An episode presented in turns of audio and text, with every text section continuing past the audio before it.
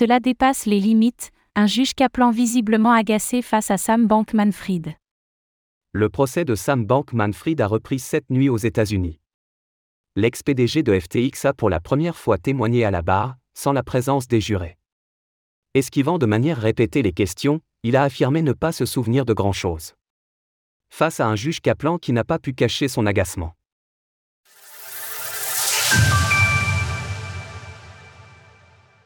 La stratégie des avocats de Sam Bankman-Fried. La journée d'audience était attendue, c'est la première fois que Sam Bankman-Fried intervenait en tant que témoin. La procédure a été un peu particulière, puisque les jurés ont été invités à quitter la salle.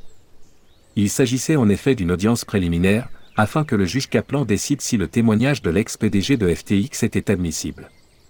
Les personnes qui décideront de son sort n'étaient donc pas présentes pour cette journée. Reste que les questionnements ont été nombreux, et les réponses de Sam Bankman-Fried plutôt évasives. En début de session, on a pu observer la stratégie de ses avocats, SBF a ainsi affirmé que les communications évanescentes sur Signal n'étaient qu'une mesure de sécurité. Il a par ailleurs constamment renvoyé la faute sur Dan Friedberg, l'ancien directeur juridique de FTX. Dan Friedberg m'a donné des documents à signer, ce que j'ai fait. Lorsque cela a été au tour des procureurs d'interroger Sam Bankman-Fried, les choses se sont cependant corsées. Il est apparu hésitant, évasif. Voire amnésique.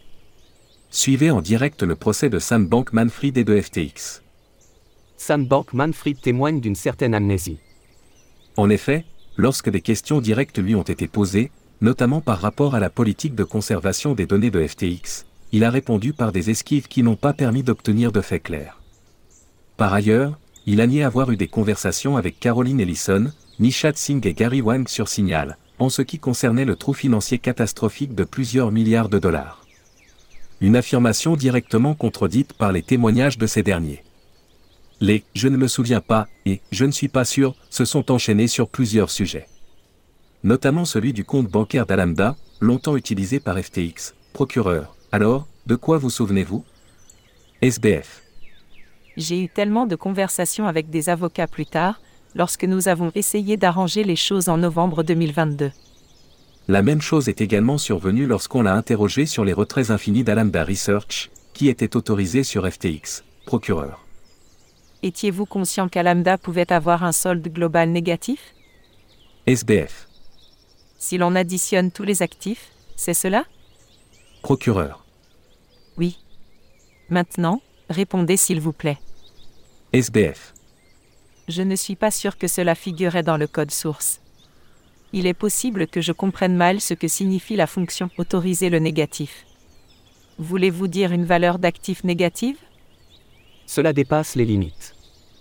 Tant et si bien que le juge Kaplan a fini par manifester verbalement son agacement face aux manœuvres d'esquive apparemment choisies par Sam Bankman-Fried. Cela dépasse les limites. Une partie du problème réside dans le fait que le témoin a une manière intéressante de répondre aux questions.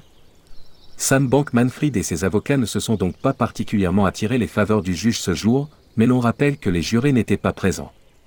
Le procès reprend cet après-midi aux États-Unis, en présence de ceux-ci. Les communications des différentes parties pourraient donc être différentes. Offre disponible jusqu'au 27 octobre à 23h59. Retrouvez toutes les actualités crypto sur le site cryptost.fr.